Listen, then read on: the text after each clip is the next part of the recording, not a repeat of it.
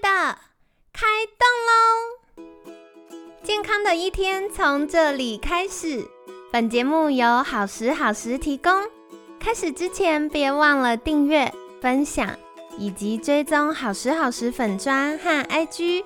若想帮助心爱的人变健康，也欢迎一起加入健康管理师证照班的行列。有想听的主题或推荐的来宾，也欢迎来信许愿哟。让凯西陪你一起吃早餐，聊健康。嗨，欢迎来到凯西陪你吃早餐，我是你的健康管理师凯西。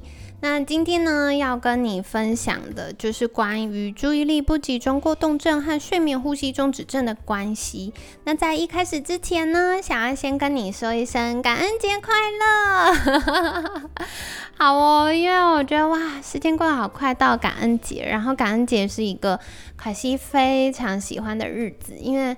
除了一方面是我本身就很爱过节之外，我觉得感恩节很棒，它在提醒我们要好好感恩我们生活中发生的事情，以及感恩善待我们的人。啊，所以很感谢你对节目的支持，还有你们平常私讯凯西对凯西的鼓励，就是每一次你们来私讯我的时候，我真的都超级开心的。那也期待你有充满感恩，然后愉快、开心的一天哦。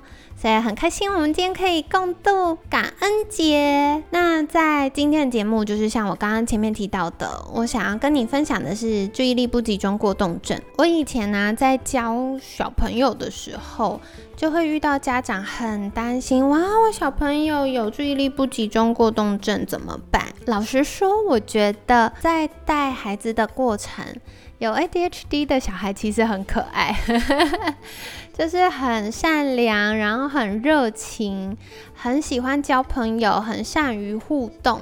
所以除了嗯，可能有的时候上课比较顽皮之外，我觉得这些孩子，或者是有的时候跟同学之间啊，有的时候因为冲动啊，或情绪控管不佳，然后会有一些小纷争之外，我其实觉得蛮可爱的。好啦，所以我在陪伴和协助他们过程当中，我就在研究说，哦，那为什么会造成这些状况呢？然后老实说，我觉得在这个经验里面是非常棒的，因为。比起凯西真的以老师的身份协助到他们什么，我觉得更多是他们温暖了我，或者是给我新的眼光。今天这一集呢，也是想要跟大家分享，ADHD 其实远远比我们想象的更普片。嗯，为什么呢？因为根据科学研究啊，ADHD 从二零零四年的确诊诊断率。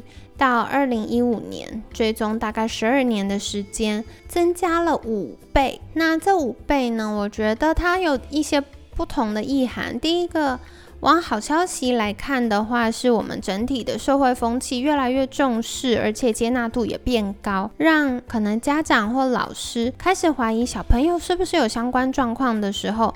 会更勇于就医，而且寻求相关的支持。那我觉得另外一方面是，诶 m a y b e 也是大环境的污染源或其他的影响，造成呃这样的几率增加了。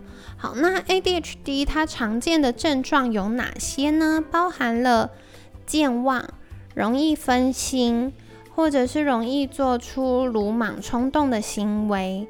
那容易遗失东西，或者是放错地方，可能对特定活动会比较容易缺乏动力。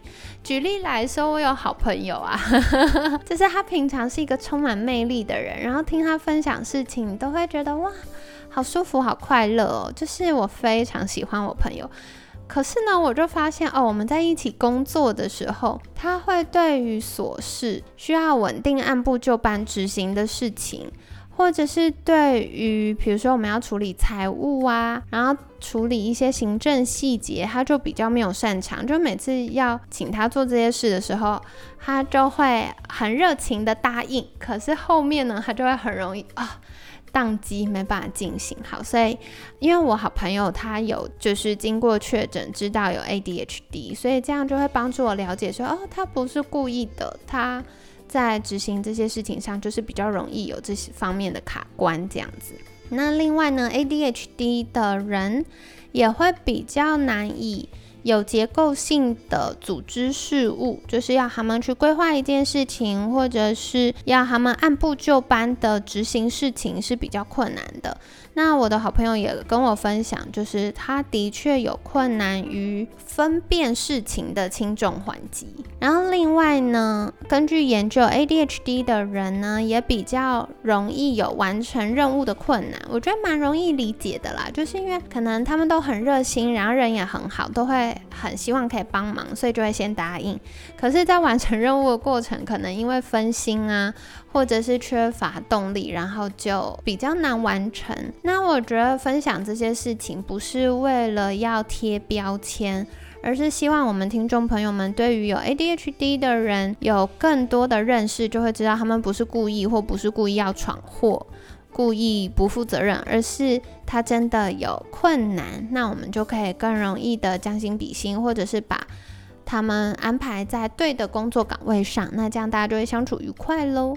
好，所以 ADHD 常见的征兆有这些。为什么会发生 ADHD 呢？凯西根据研究文献哦，今天的内容凯西看了六七篇研究文献，所以浓缩在一起跟你们分享啊。那呃，ADHD 常见的原因，凯西分成二加一项。为什么二加一项呢？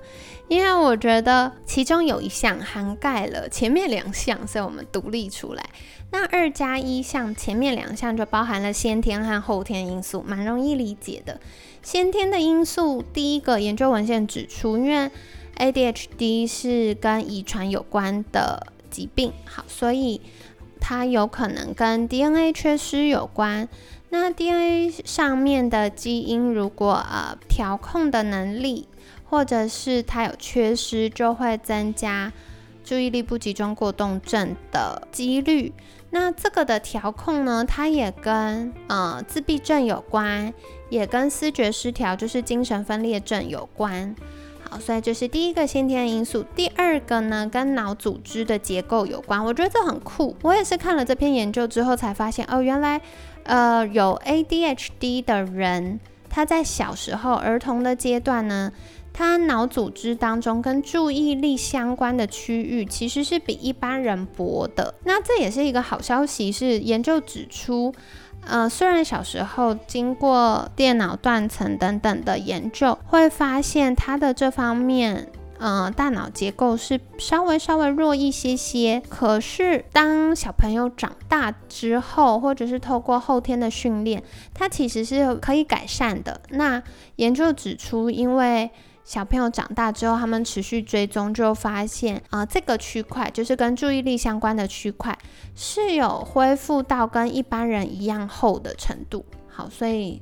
嗯，如果大家担心，哎，是不是脑组织结构问题，可以稍稍安心一些。那第三个跟先天有关的，我就觉得很酷，这也是我这次看研究文献的收获，想跟你们分享，就是高龄产妇，哎，是什么呢？好，就是因为像我们一般会说，高龄产妇妈妈年纪比较大的时候怀孕，小朋友会有比较高比率唐氏症的风险。爸爸如果年纪比较大才有小孩的话，对小孩会有什么影响呢？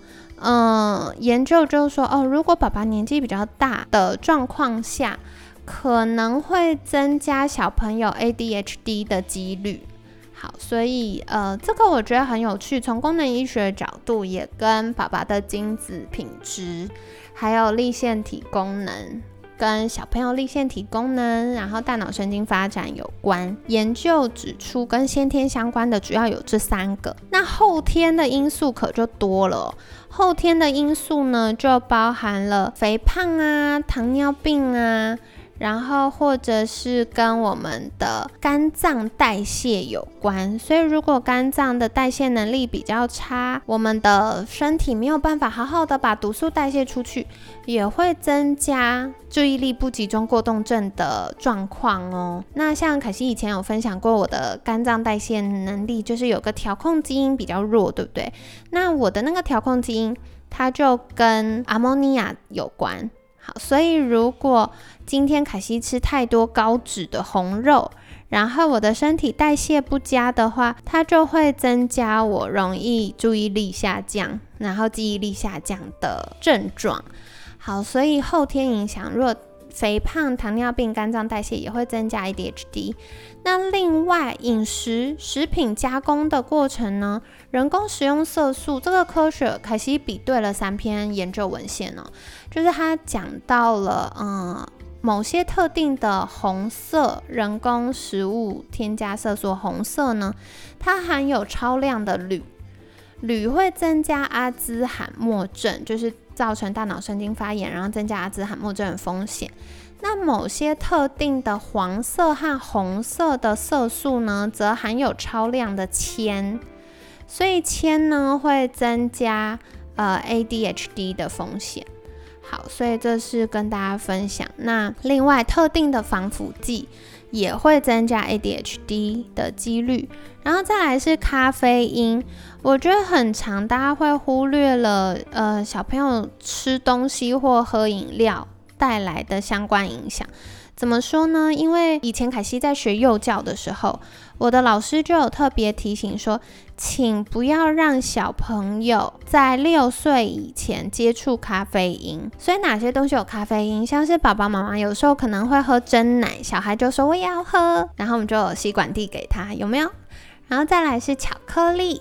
或者是有时候爸爸妈妈喝咖啡喝拿铁，小孩吵说那什么什么我也要喝，然后就让他喝一下，或者觉得哎很时髦，早上大人冲咖啡手冲咖啡的时候也递一杯给小孩。好，这些都是增加小孩接触咖啡因的几率。那咖啡因呢，它会跟我们大脑神经还有跟我们肝脏代谢有关。可六岁以前的小朋友，他的肝脏还在发育，他的。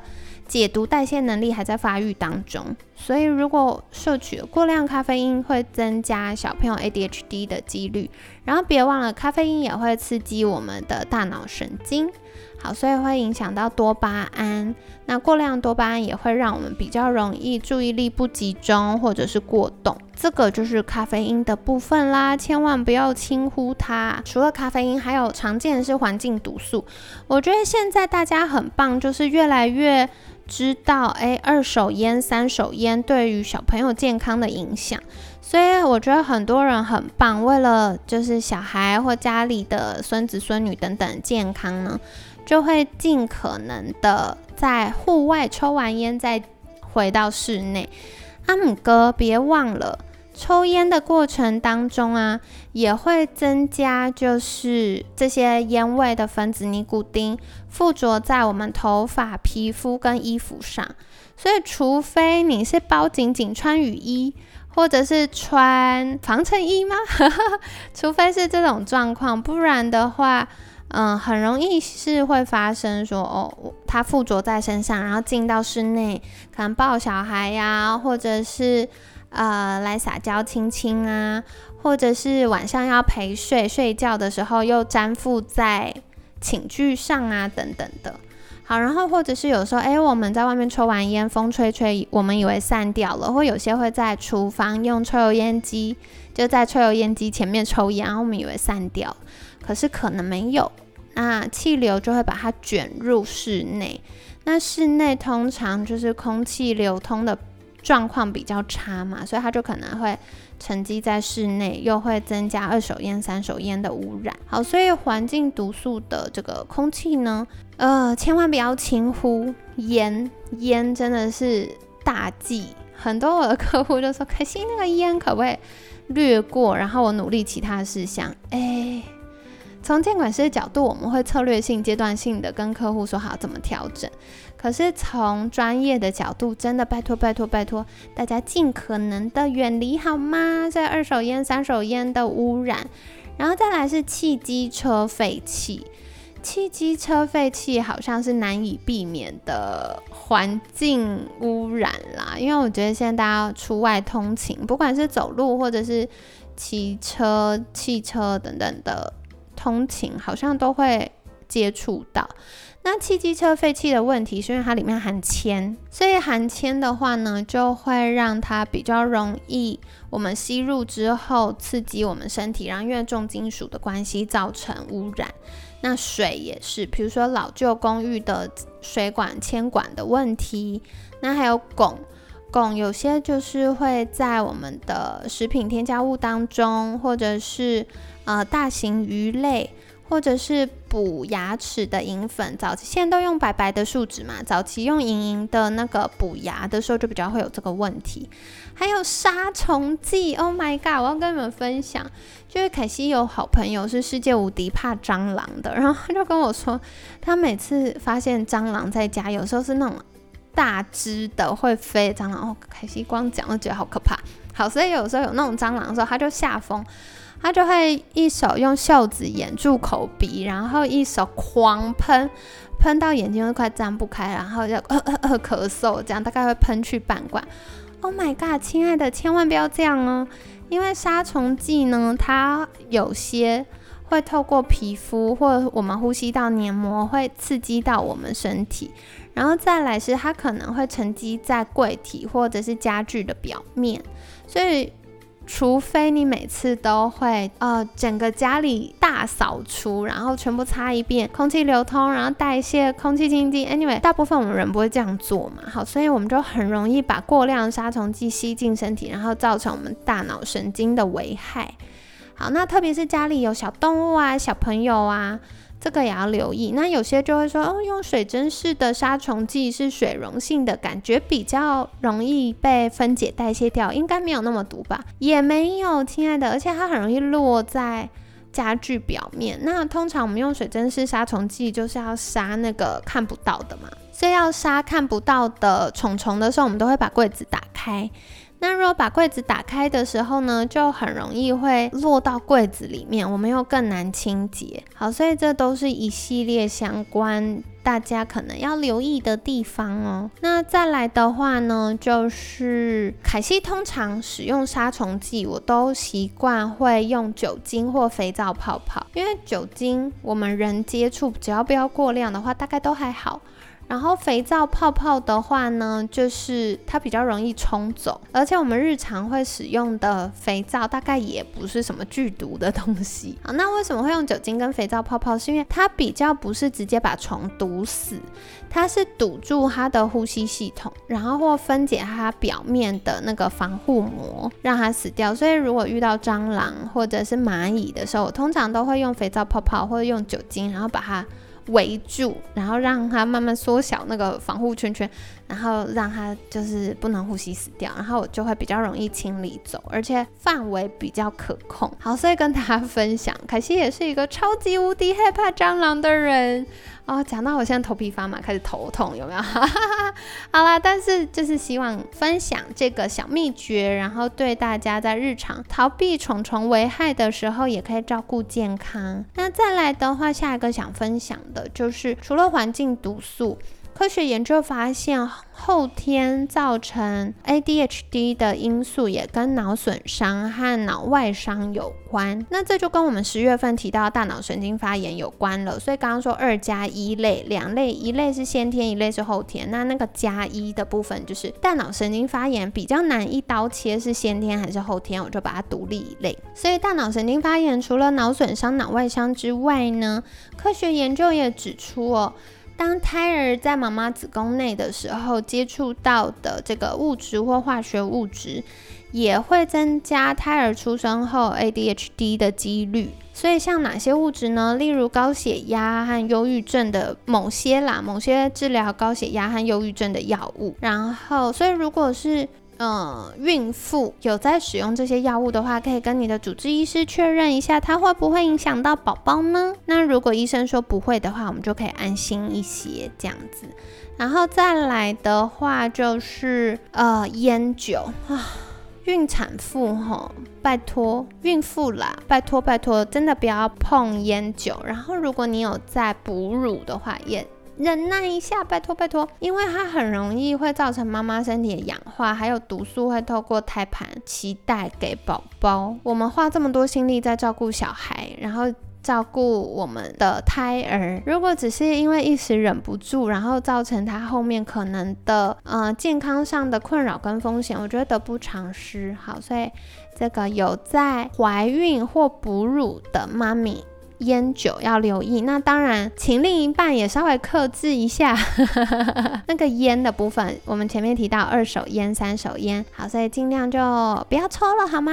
十个月，十个月，老婆在辛苦的时候，也请老公们一起加油哦。好，那另外的话，大脑神经发炎相关 ADHD 的风险还包含了早产和出生体重不足。可惜从这一篇研究文献里面看不出来为什么啦。可是从其他的研究文献看起来，比较跟早产的话，可能他的神经跟器官还在发育；出生体重不足，有可能跟他还在发育，或者是跟肠道哦，早产也是跟肠道的菌丛失衡有关。那我们前面有讲过脑肠轴的议题嘛？好，所以现在生殖医学和妇产科会有一个做法，就是针对多胞胎的妈咪，第一、第二孕期的时候呢，会建议呃孕妇配合医师或者是啊护理师，就是院所这边的进程，去帮宝宝增重，就是妈妈要吃比较多东西，然后让宝宝可以顺利增重。那为什么会有这个部分呢？就是因为，嗯，想因为多胞胎比较难足月生产，足月生产的话，有可能就是，嗯，会让胎盘没有办法负荷这么重的宝宝，然后或者是胎盘脐带能不能顺利的把氧气养分给宝宝，然后把代谢废物输回到妈妈体内，所以针对多胞胎比较难一点点，比较难就是足月生产。那为了避免早产，或者是啊宝宝出生的时候体重过轻会有的相关疾病跟后遗症，通常呢就会建议妈咪配合院所的进展，然后适度的帮宝宝增重这样子。好，所以就是跟大家分享的。那另外，宝宝出生之后会有的细菌性疾病和脑炎，也会增加大脑神经发炎，引起 ADHD。然后还有一个我觉得很酷的，就是偏头痛。我想说，My God，我们现在大家随随便便，很多人都会有偏头痛的状况啊。万一有偏头痛的话怎么办呢？很有趣，就是他这边提到，哎，偏头痛是一个要认真留意、注意的事情哦。因为如果没有好好去改善的话，也会造成大脑神经发炎，然后引起注意力不集中过动症。好，所以这个呢，就是。跟大家分享可能会踩到的雷啦。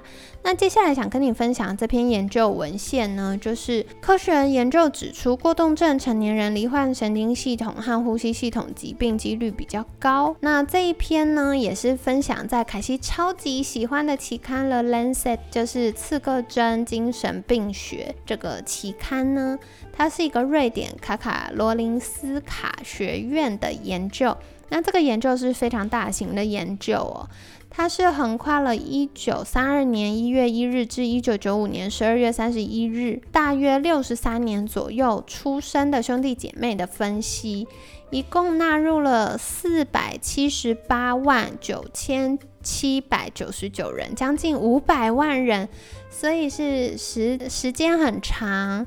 然后人数非常多的大型研究，那这篇研究呢，主要是研究说，ADHD 的成年人罹患各项身体疾病的风险会比一般健康成年人高，包含了神经系统、呼吸系统、肌肉骨骼和新陈代谢疾病。研究结果指出呢，跟没有 ADHD 的成年人相比，百分之九十七患有 ADHD 的成年人有身体相关疾病风险增加的现象。最高度相关的两个系列呢，一个就是神经系统相关的疾病，像是睡眠障碍。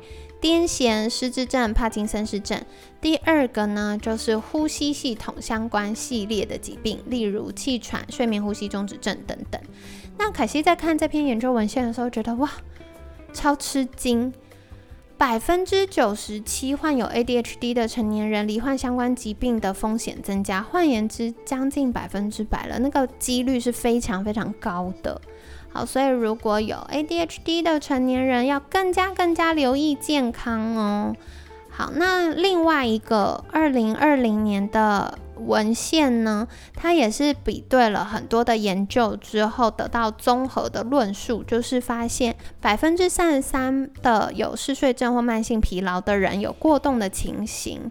那 ADHD 的人除了有刚刚提到问题之外，这篇研究文献呢提到，嗯，脑心血管循环系统相关的疾病、代谢、肠胃道、泌尿生殖系统、肌肉骨骼系统、神经系统，还有呼吸。跟皮肤相关的疾病也会比一般人高。那这篇研究文献，凯西想要分享的重点是，我觉得它很棒，它有特别提到，身为医疗人员或健康领域服务客户的专业人员，在服务过动的成年人时，要更加留意他的睡眠状况。然后确认他有没有睡眠障碍或者是睡眠呼吸中止症的几率，因为如果他们有这方面的问题，他有衍生相关其他疾病的风险会明显上升。好，所以他给了几个问题哦，就是他说，如果医师在服务过动症有睡眠困扰的病患的时候，要请他记录平常的就寝时间，通常是几点睡觉，几点起床。那再来是从就寝到入睡。所需要的时间，就是你躺在床上准备要睡觉，到你真正睡着需要多久？然后再来，会不会容易浅眠或半夜醒来，或者是会不会容易赖床？那白天的时候呢，会不会容易需要小睡啊、午休啊等等？白天的能量水平如何？就是白天你这颗电池，身体这颗电池。有电的程度，什么时候比较有电？什么时候会爆充过度有电？那什么时候会断电？那他也建议医师或或者是健康领域的专业人员呢，可以给病患一份睡眠日记，请他们记录连续几周的睡眠习惯，那这样比较容易做综合评估。那今天这一份研究文献哈，今天这份研究其实是好几份研究，哈哈哈哈。那主要想要跟他分享 ADHD 跟睡眠呼吸中止症的关系，我觉得很重要是，有些是因为他本来有 ADHD，然后增加睡眠呼吸中止症，有些是因为睡眠呼吸中止症造成了 ADHD 的现象。